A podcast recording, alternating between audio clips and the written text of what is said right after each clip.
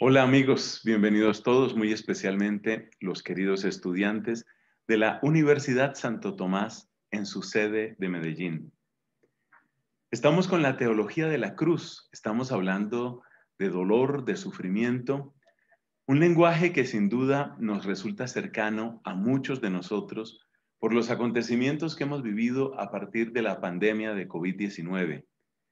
En este momento Casi me resulta difícil encontrar algún amigo o amiga que no haya sido impactado o en su salud o en sus parientes o en la pérdida de alguien querido o en el daño, en la afectación de sus negocios. Es decir, el dolor, el sufrimiento ha tocado a nuestras puertas y también a las puertas de nuestro corazón de muy diversas maneras. Al mismo tiempo, nosotros pertenecemos a una fe una hermosa fe cristiana y católica. Y por lo tanto hacemos nuestras las palabras de San Pablo. No me avergüenzo de la cruz de nuestro Señor Jesucristo.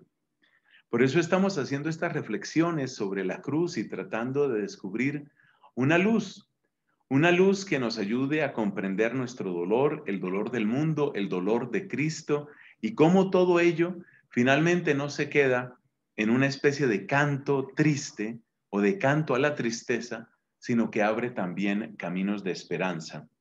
Esta es nuestra segunda sesión. En la sesión anterior hablábamos sobre cómo aparece el dolor en la Biblia y casi furtivamente extraíamos algunas lecciones a partir de 16 escenas bíblicas, 8 del Antiguo Testamento y ocho que tienen que ver con la vida de Cristo en el Nuevo Testamento. Hoy damos este segundo paso bajo el título Una mirada distinta hacia el dolor, una mirada distinta. Y nuestra reflexión, nuestra predicación de hoy va a ser muy sencilla, porque lo que vamos a hacer es básicamente em, presentar lo que son nuestras actitudes usuales frente al dolor. Vamos a hacer una clasificación de lo que usualmente hacemos frente al dolor. Es decir, vamos a em, tomar unos ocho, los he llamado estilos. Por ejemplo, el estilo cómodo, que consiste en huir, o el estilo budista, que consiste en hacer desaparecer el, el deseo. Y después de eso, vamos a plantearnos cuáles son algunos bienes humanos que también surgen cuando se trata del dolor. También hay bienes humanos que aparecen ahí. Entonces, em, van a ser en total unos ocho estilos y unos siete bienes. Vamos a ver cómo nos va con eso. Cuando yo digo, eh, pequeña aclaración, pequeña aclaración, perdón, cuando yo digo bienes humanos, quiero decir que así como hay modos inútiles o inapropiados de afrontar el dolor, también existe en el ser humano una capacidad, una capacidad grande, una capacidad de, crecimiento, una capacidad, podríamos decir, de grandeza en medio de las dificultades. Entonces vamos a ver cuántos nos resultan al fin, cuántos estilos y cuántos bienes nos resultan al fin. Aquí estamos con nuestro pequeño cuadro. Actitudes usuales frente al dolor. Y más adelante, pues vamos a comentar cuáles son algunos de los bienes humanos. Entonces, eh, para que nos ubiquemos, la vez pasada hablábamos de sufrimientos que aparecen en la Biblia con algunas lecciones. Después, eh, hoy vamos a hablar de esta mirada nueva, una mirada distinta hacia el dolor y luego estaremos presentando en nuestra tercera y última charla un intento de conectar la cruz de Cristo con nuestros propios dolores, que yo creo que es una pregunta que todos nos hemos hecho alguna vez. Nos hemos preguntado seguramente cómo se puede conectar esa cruz de nuestro Señor Jesucristo, cómo se puede conectar con nosotros, porque a veces uno se pregunta, bueno, pero ¿cuál es el sentido de exaltar tanto la cruz. Pues sí, terrible lo que pasó allá en, en Galilea, terrible lo que pasó, quiero decir, en Jerusalén con la muerte de Cristo, terrible, es algo espantoso. pero es algo que se queda de algún modo allá. Esa va a ser nuestra tercera charla entonces, esa especie, esa especie de conexión. Entonces volvamos a nuestros apuntes y empecemos con las actitudes usuales frente al dolor. Aquí están nuestros, nuestros estilos. El estilo cotidiano, el cómodo, el infantil, el autodestructor, el gruñón, el estoico, el budista y el marxista. Estas actitudes usuales que, estamos presentando en este momento, podemos decir que son, son algo así como errores comunes y, el esfuerzo mío, espero poder hacerlo, hacer bien este, eh, esta presentación, pero el esfuerzo mío es que nos demos cuenta que esas actitudes usuales realmente no resuelven el tema del dolor y más bien lo que suele suceder es que lo agravan, lo empeoran o si acaso lo trasladan a otra persona. Empecemos con el estilo cotidiano. El estilo cotidiano es el del mosquito. Em, ¿En qué consiste? ¿Qué queremos decir con esta expresión? A ver, ¿cómo reaccionas cuando un mosquito te interrumpe la hora de dormir? Vamos a suponer que estás cómodamente acostado, ya terminó la jornada, hay cansancio, hay cierto sueño, estás acostado cómodamente y de repente aparece ese inconfundible zumbido. Y como me decía un amigo, ¿qué tendrán nuestras orejas para que los mosquitos prefieran aterrizar ahí? Por supuesto que hay una explicación matemática y otra explicación química, eh, física, que nos indican que en realidad ni es que ellos prefieran las orejas nuestras, aunque las orejas nuestras sí suelen tener una temperatura que les llama la atención a ellos. Pero dejemos esos temas de fisiología y volvamos a la escena del mosquito. Tú estás acostado cómodamente y de repente algo te interrumpe, ese mosquito. ¿Cuál es nuestra actitud usual? Esa palabra usual es, importante aquí. ¿Cuál es nuestra actitud usual frente al mosquito? Seguramente movemos una mano y esperamos que el mosquito se, se aburra o se, o se sienta amenazado y se vaya. Es una reacción pequeña claramente insuficiente, pero es una reacción que intenta simplemente quitar la incomodidad. A veces, a veces utilizamos ese mismo recurso con cosas que son mucho más serias que un mosquito. Por ejemplo, llega el hijo a la casa, no saluda a nadie, tira la puerta y se encierra en su cuarto. Ni siquiera quiere almorzar. ¿Cuál es la actitud mosquito frente a eso?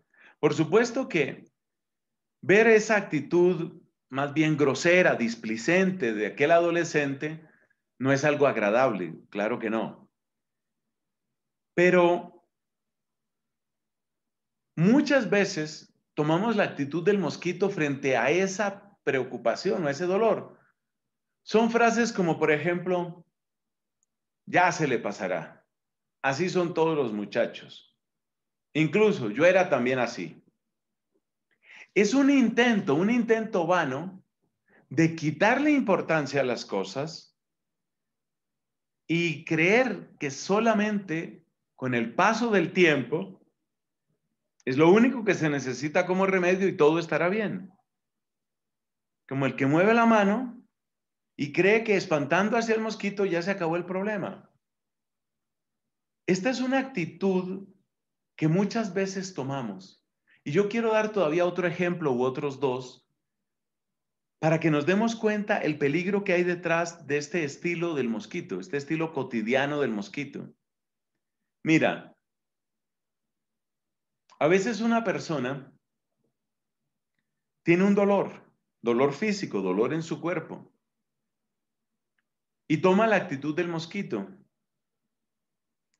¿Quién sabe qué será lo de esta rodilla? Bueno, ya se arreglará. todas las noches me da como un dolor en la boca del estómago, quién sabe qué será. Pero bueno, no, no me alcanza a quitar el sueño. Me siento como, como inflamado, como inflamado en el cuello, siento aquí como una masa, como una cosa. Pero bueno, ya eso se pasará. Esa es la actitud del mosquito.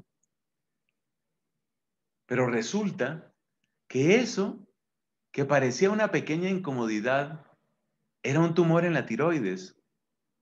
Resulta que esa, ese dolor, ese dolor que no era demasiado fuerte, pero que estaba ahí prácticamente todas las noches, estaba anunciando un cáncer de colon.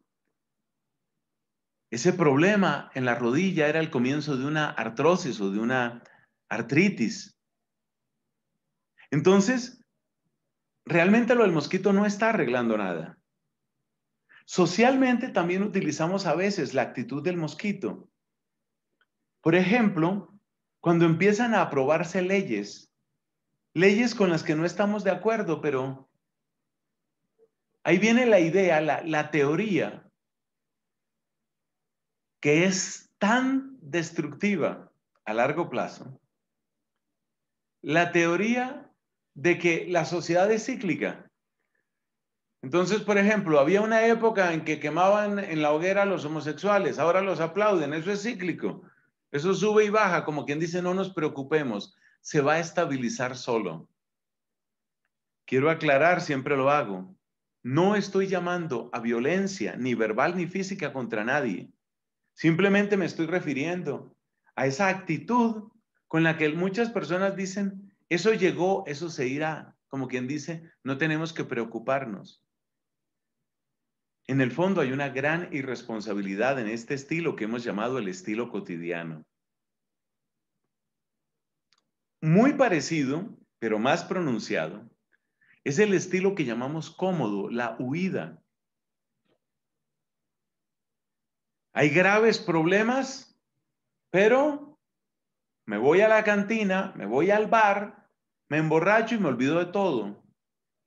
Mi familia es un desastre, pero un poco de droga ya desaparecen los problemas. Es decir, desaparecen de mi mente porque no desaparecen de la realidad. Y en cuanto pasa el efecto de ese licor o de esa droga o de esa sesión de pornografía, los problemas están iguales, los problemas matrimoniales, económicos, laborales están iguales. Entonces hay, una, hay un estilo que es un estilo de huida, un estilo cómodo, que por supuesto lo que termina haciendo es agravando las cosas. ¿Por qué las agrava? Porque la mayor parte de los problemas son como las infecciones. Si no haces nada, lo que puedes esperar de una infección es que se empeore. Entonces, es una actitud usual, una actitud que hace que muchas personas simplemente estén esperando que los problemas se resuelvan solos. Hay un gran parecido entre el mosquito y la huida. El mosquito es algo un poco más leve y solo es como un desviar nuestra atención. La huida ya supone el tomar decisiones conscientes, supuestamente, para no sentir, para no preocuparnos, pero en el fondo lo que estamos haciendo es produciendo mayores preocupaciones. Hablando con algunos amigos que saben de finanzas, me dicen que esta estrategia de huida es precisamente una de las causas de los peores desastres financieros en las familias. Es como un no querer ver las cosas. Hay personas que tienen un nivel de endeudamiento absurdo y sin embargo, llega un tiempo como Semana Santa y bueno, unas vacacioncitas, un gasto más, un pequeño gasto más. ¿Qué es? Y la persona está con una actitud de huida. Por supuesto, luego se acumulan los intereses y los embargos y los problemas. Nada se está arreglando y todo se está empeorando. Hablemos de un tercer estilo. Lo llamamos el estilo infantil porque típicamente se detecta desde las primeras edades, desde las primeras etapas de la vida humana. Juan, Juanito, ¿por qué rompiste ese vidrio con el balón. Ah, es que Jaime no me supo hacer el pase. Por supuesto, uno se ríe de una explicación como esas. O sea, ¿qué, qué, tal, ¿qué tal esa explicación? ¿Qué sentido tiene? Pero muestra lo que muchas veces seguimos haciendo, incluso a lo largo de los años. Es curioso cómo en las primeras frases, oiga esto, en las primeras frases de la Biblia ya aparece el tema. Le pregunta el Señor a Adán, ¿dónde estás? Y entonces te oí caminar por el jardín y me escondí. ¿Por qué te escondiste?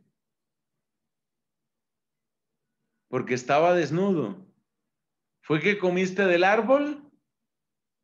Y ahí empieza la actitud infantil. La mujer que me diste como compañera, me dio yo comí. Es un esquivar la propia responsabilidad. Y es notable ver que en asuntos de gente adulta, de grandes empresarios, banqueros, juristas, sacerdotes, aparece este tipo de cosas. Muchas veces culpabilizando al otro. Se han dado casos de abuso, casos de abuso a niños o a niñas, y lo que voy a describir ha sucedido más con niñas, abusos, por ejemplo, a niñas de 8, de 9 años, una cosa absolutamente dolorosa, repugnante. ¿Y usted por qué hizo eso? No, es que en realidad ella empezó, se me estaba insinuando. Imagínate eso. Hasta ese nivel llegamos los adultos a veces. Hasta ese nivel. Por supuesto, ese estilo infantil no resuelve nada, pero hay algo muy grave y es que ese estilo infantil termina produciendo divisiones en la sociedad y aún más que eso, auténticas polarizaciones. Usted ha visto el caso de ese gobierno que llega, llega al poder y lo único que tiene que hacer cada vez que hay un problema es, no, estamos heredando la situación de la administración pasada. No, es que esto es, es que eso venía de atrás. Nosotros estamos es tratando de limpiar. Como quien dice, nosotros no cometemos errores, todos los errores están atrás, todos los errores están en el pasado. Es esta misma actitud. Pero claro, en un país, por ejemplo, por dar un caso de aquí de Colombia, los partidos tradicionales aquí pues eran el liberal y el conservador. Entonces llega el Partido Liberal a decir que quiere mejorar tales o cuales cosas que quedaron absolutamente en bancarrota, destruidas completamente por el anterior gobierno. Por supuesto, esas acusaciones traen como reflejo nuevas acusaciones. Y en ese juego de las mutuas acusaciones se empeora cada vez más la polarización. ¿Qué es la polarización? Es esa postura extrema, es ese dejar de ver las propias responsabilidades y empezar a acusar simplemente al otro, creyendo que con esa acusación nos consideramos inocentes. Por supuesto, las polarizaciones terminan en odios y los odios terminan en violencia. Este estilo infantil, repito, se da también en los adultos. Es algo muy lamentable cuando sucede, por ejemplo, en una separación matrimonial. Porque entonces la lección que terminan aprendiendo los hijos, que son las víctimas más afectada siempre en una separación, es un mensaje de absoluta irresponsabilidad. ¿Por qué? Porque la culpa la tiene ella. Pero si habló con ella, no, la culpa la tiene él. el mensaje que le queda finalmente a ese niño o a esa niña es que no hay que preocuparse por ser honesto, no hay que preocuparse por ser sincero, no hay que preocuparse por ser justo, hay que preocuparse solo por ser astuto. Uno de los males terribles de nuestro tiempo es el creer que todo se arregla con astucia. Si tengo el número suficiente de amigos y la suficiente astucia, entonces puedo llevar la vida que yo quiera y puedo arroparme en la impunidad. Ese es el estilo infantil y sus consecuencias. Está también el estilo autodestructor, que en cierto sentido es exactamente lo opuesto del estilo infantil. Porque si el estilo infantil consistía en echar toda la culpa hacia afuera, el estilo autodestructor, como indica la palabra, es algo así como hundirse en la propia acusación, hundirse en la propia tristeza, declararse fracaso y por consiguiente desaparecer de la escena.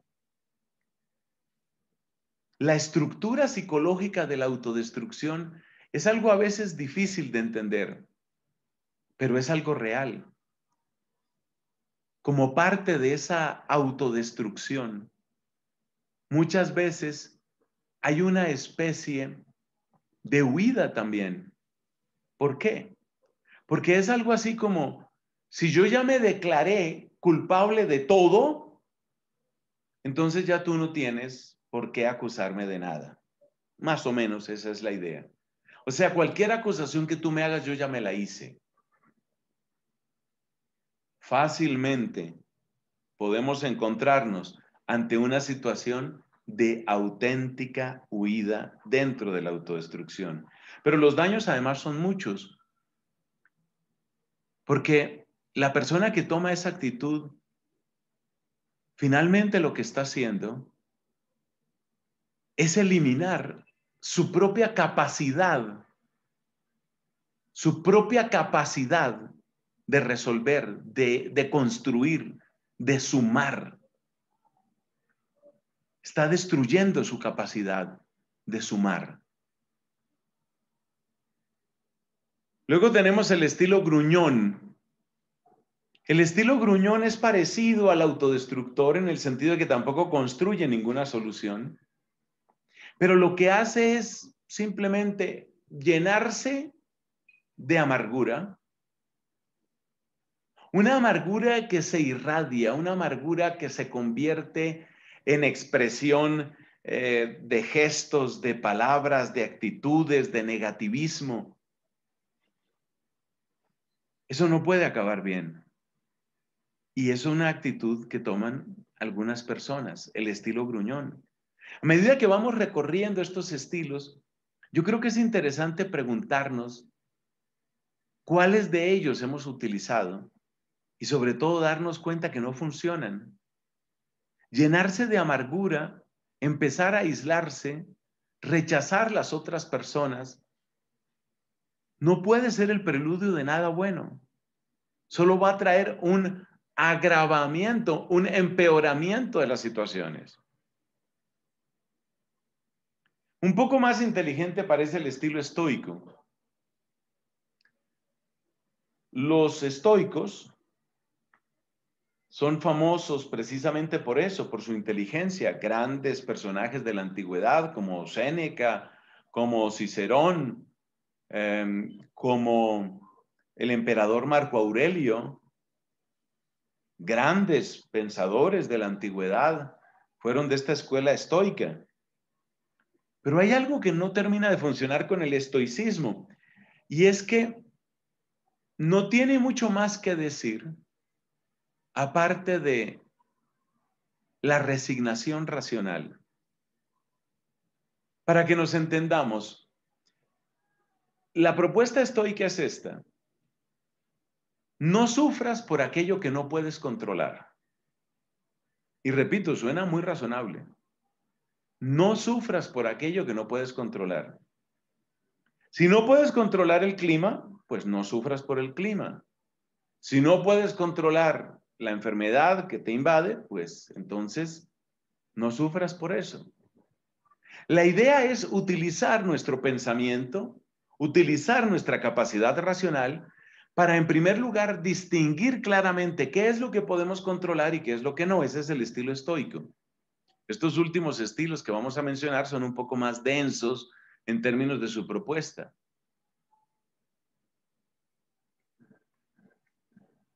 ¿En dónde falla el estilo estoico?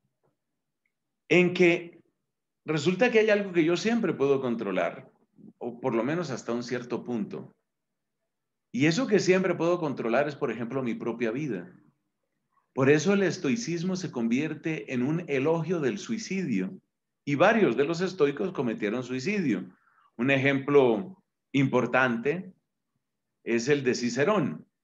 Cuando las condiciones políticas, cuando la marea de la opinión pública se va de frente y en contra de él, pues entonces lo que decide hacer Cicerón es acabar con su vida, porque eso sí lo puede controlar.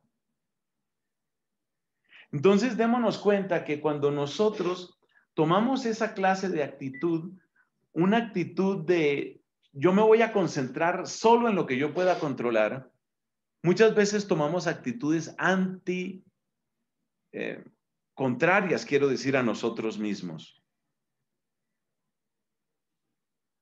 El otro problema que tiene la postura estoica es que no se abre fácilmente a uno de los bienes que vamos a encontrar después, que es la misericordia. Efectivamente, si yo quiero concentrarme solo en lo que yo puedo controlar, fácilmente termino interesándome solo por aquello que a mí me afecta. De manera que el individualismo es una lógica consecuencia de esta postura estoica racional que puede parecer tan atractiva al principio. Entonces, aquello de no sufrir por lo que no puedo controlar suena muy razonable al principio, pero después nos damos cuenta que puede llevarnos a actitudes autodestructoras y en el caso extremo hasta el suicidio, o puede llevarnos también a actitudes profundamente egoístas, profundamente individualistas. Hablemos del estilo budista. La gran inquietud que tenía Siddhartha Gautama, conocido como el Buda, la expresión Buda quiere decir iluminado, la actitud que tenía Siddhartha Gautama, o la gran pregunta, perdón, que tenía él, era, ¿qué hacer con el sufrimiento? Es decir, el tema que estamos comentando precisamente. ¿Qué hacer con el sufrimiento? Y la propuesta que hace finalmente Siddhartha Gautama es eliminar el deseo. Por ejemplo, sufro porque tengo hambre. Hay dos modos de arreglar eso. Un modo de arreglarlo es denme comida o conseguirla yo, pues. Denme comida. Ese es un modo de arreglarlo. Pero otro modo de arreglarlo es voy a aprender a eliminar la sensación de hambre. Si yo quito el deseo de comer, quito el problema del hambre. Así de sencillo. Ya está. Esa es la propuesta budista dicha de una manera muy simple, que le puede parecer casi agresiva a los que simpatizan con el budismo, pero se trata de eso en el fondo. Se trata de eliminar el deseo. ¿Cuál es el problema con la postura budista? Tiene varios problemas. Yo voy a mencionar tres rápidamente. Uno es que el deseo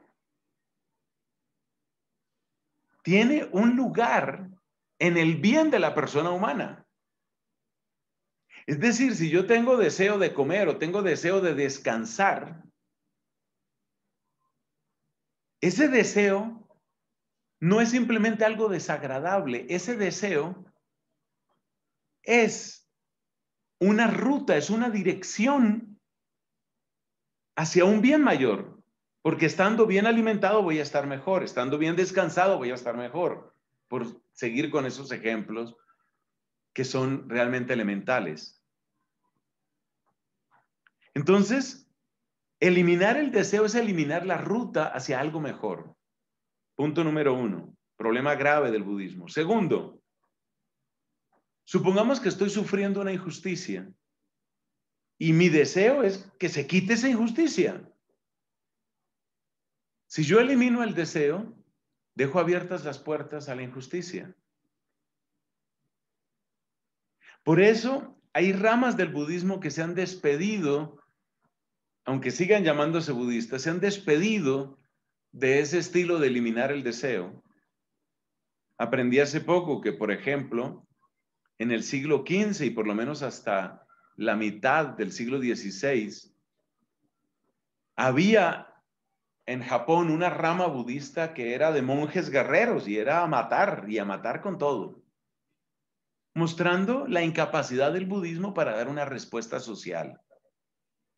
El otro problema que tiene el budismo es que muy fácilmente se convierte en objeto de comercio y por lo tanto tu supuesto budismo se convierte en ganancia económica capitalista para los que saben aprovechar ese filón, ese negocio, porque se convierte en un negocio. Se ponen de moda los temas de meditación y los temas de relajación, pero yo te voy a enseñar a relajarte, pero eso te vale tanto. Después toca enseñarle a la persona a relajarse cuando tiene que pagar todas las cuentas de la relajación. El último estilo que quiero mencionar es el estilo marxista. Lo propio del estilo marxista es convertir el dolor en una fuerza, pero fuerza de odio. Fuerza de odio, de eso es de lo que se trata. Por eso, cuando se habla de concientizar, por ejemplo, a la clase obrera, o ya dentro del neomarxismo, concientizar a la mujer o concientizar a la población LGBT, de lo que se trata siempre es de generar una fuerza de odio que luego se ve muy claramente, luego aparece muy claramente. Esa fuerza de odio es, por ejemplo, la que vemos surgir es una tristísima tradición. Llega el famoso 8 de marzo y entonces marcha feminista y a quemar iglesias, por ejemplo. Entonces date cuenta, ese es el fruto del marxismo. Toma tu dolor y vuélvelo odio. Toma tu odio y vuélvelo arma. Toma tu arma y llega al poder. Ese es el resumen del marxismo. Te lo repito, toma tu dolor y vuélvelo odio, toma tu odio y vuélvelo arma, toma tus armas y llega al poder.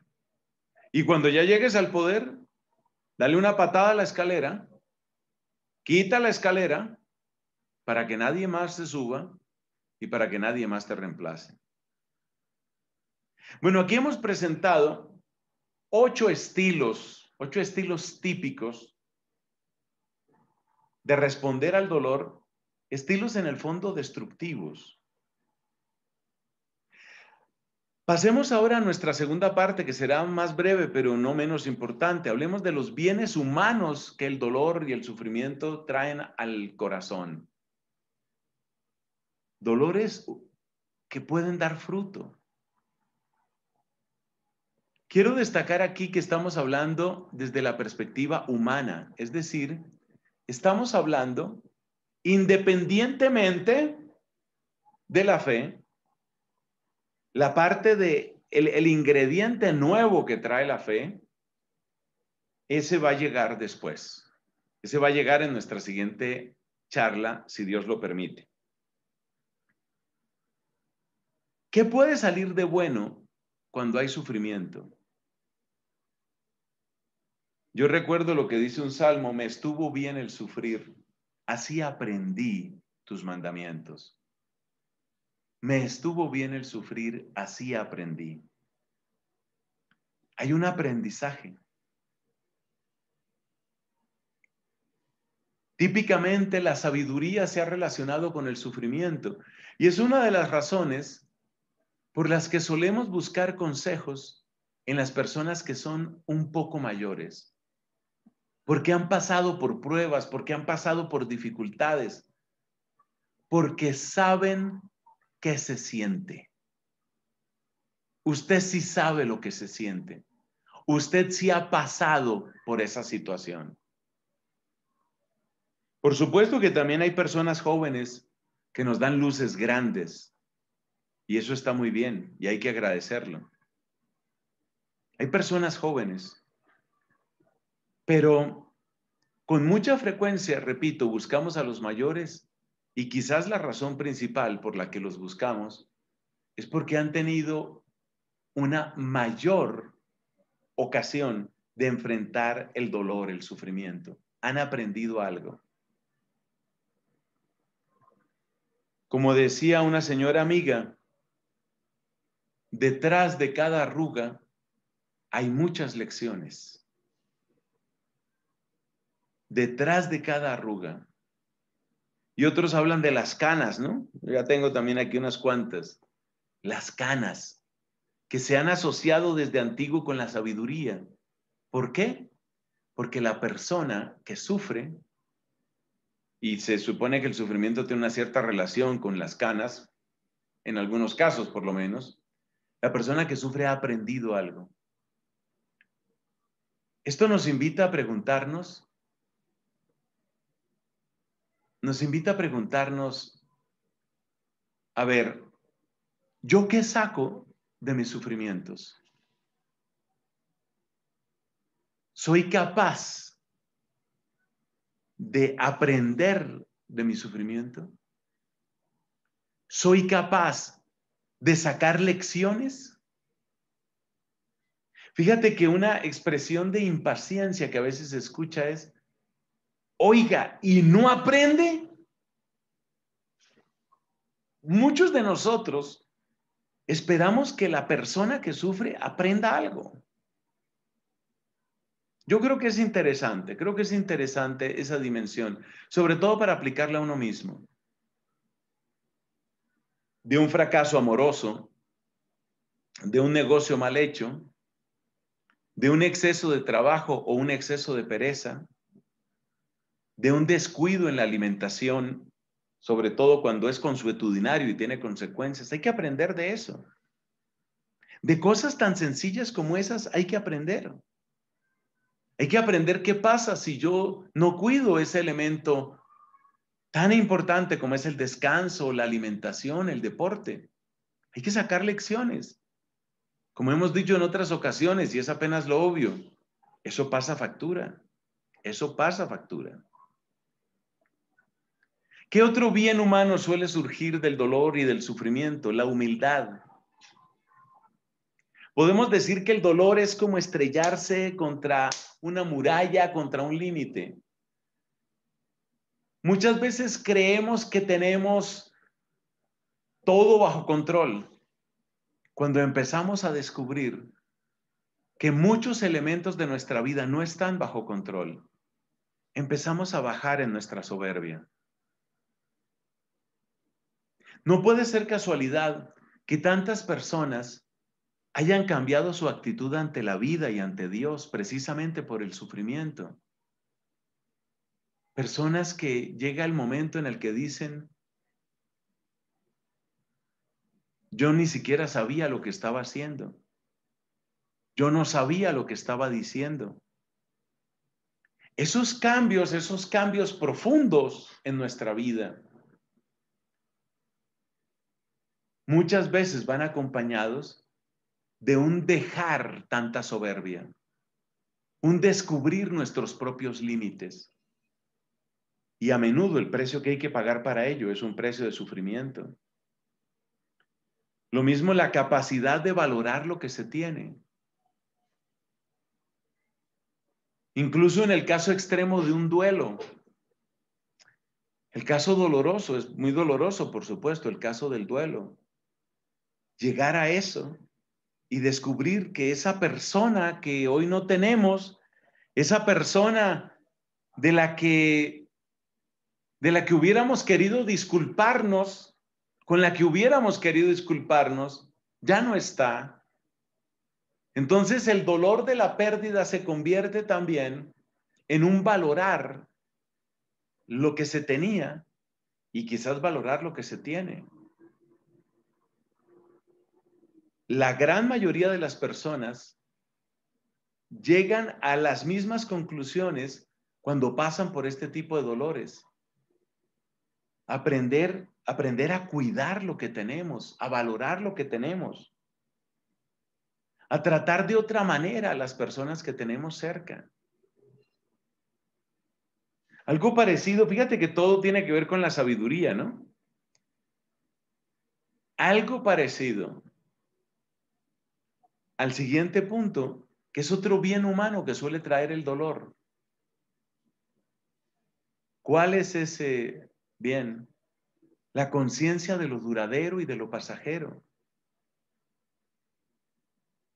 No hace mucho hablaba con una amiga, ha pasado por una serie de dificultades, de crisis y de dolor por consiguiente, y lo que suele suceder en esos casos, algunas de las personas que ella estimaba más cercanas algunas de las personas que ella creía que eran sus súper amigas fueron las primeras en desaparecer cuando llegó el momento difícil. Entonces, ¿qué es lo que realmente queda? A veces para descubrir lo que queda tenemos que perder lo que es pasajero, lo que es contingente. Entonces la pregunta es, ¿somos capaces de llegar a estos aprendizajes ¿Qué es lo realmente permanente? Entre las primeras víctimas en Argentina, cuando empezó toda esta pandemia, estuvo el caso de un banquero. Y el testimonio lo daba la hija. Y hablaba de todo el dinero que tenía su papá que en ese momento pues estaba con un respirador mecánico. Entiendo yo que este señor lamentablemente falleció. Y este hombre, con su respirador mecánico, en una sala de cuidados intensivos, no podía disfrutar las muchas casas que tenía, mansiones, o los yates, o los aviones, o los depósitos a término. Era un hombre que podía pagar una cena para 200 personas en el restaurante más fino de su ciudad, pero que en ese momento no podía comer nada. Entonces el dolor muchas veces es el llamado más fuerte, el más vigoroso, el más dramático a nuestra conciencia.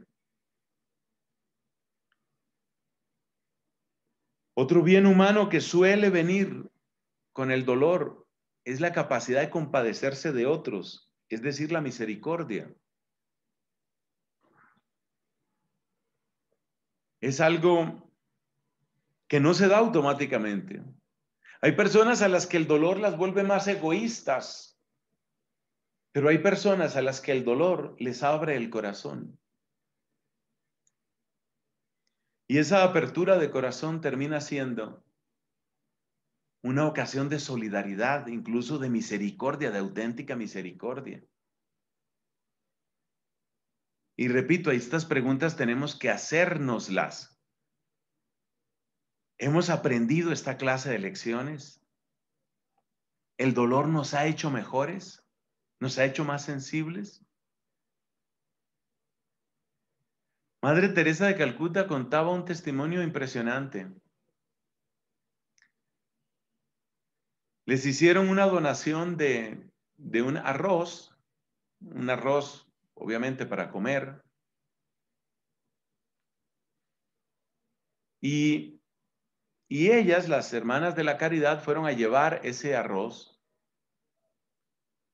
a una vecina que sabían que pasaba mucha hambre.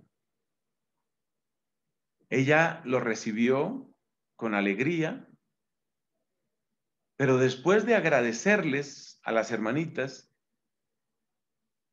salió casi que apresuradamente.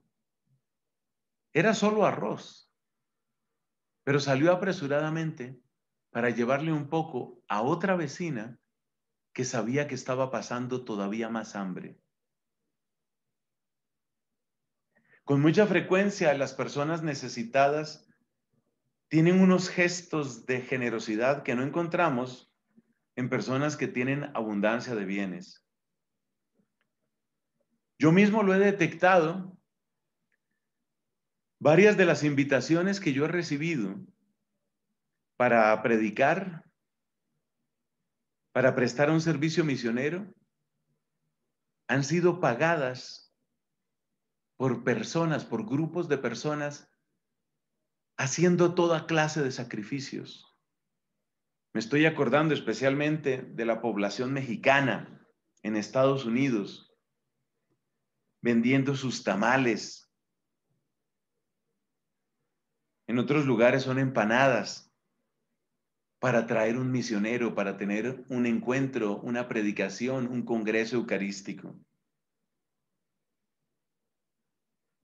El dolor, debemos preguntarnos, ¿el dolor te ha hecho mejor? O tal vez caíste en lo que decíamos antes. Recuerda que existe algo que se llama el estilo gruñón. algunas personas el dolor les llenó simplemente de amargura, pero a otras personas las llenó de dulzura en la misericordia. El dolor suele traer fortaleza, nosotros mismos a veces no conocemos toda la fortaleza que podríamos tener. A veces tenemos que pasar por cosas que no nos hubiéramos imaginado. Los que somos creyentes muchas veces encontramos ahí la presencia y la fuerza de Dios. Sí, el sufrimiento también, el sufrimiento también da, da esa posibilidad, una posibilidad de fortaleza. Por eso también sabemos que la persona que ha estado demasiado mimada, demasiado, demasiado rodeada de comodidad y de darse gusto en todo, es una persona que fácilmente se vuelve intolerante. No aguanta nada. ¿Y por qué no lo aguanta? Pues no lo aguanta porque no ha sufrido. Vamos terminando los últimos puntos. El dolor nos hace recursivos, nos invita, nos presiona, nos lanza a buscar soluciones. ¿Cuántas personas en las circunstancias más difíciles han encontrado caminos que a nadie más se le hubiera ocurrido? Un ejemplo notable encontramos en las historias de las fugas de campos de concentración. Es increíble la tenacidad, la inteligencia de muchos de ellos. Pero aún en cosas menores, el buscar soluciones. Ustedes han oído hablar, por ejemplo, de Tony Meléndez, este hombre que no tiene brazos y ha llegado a aprender a tocar la guitarra con sus pies.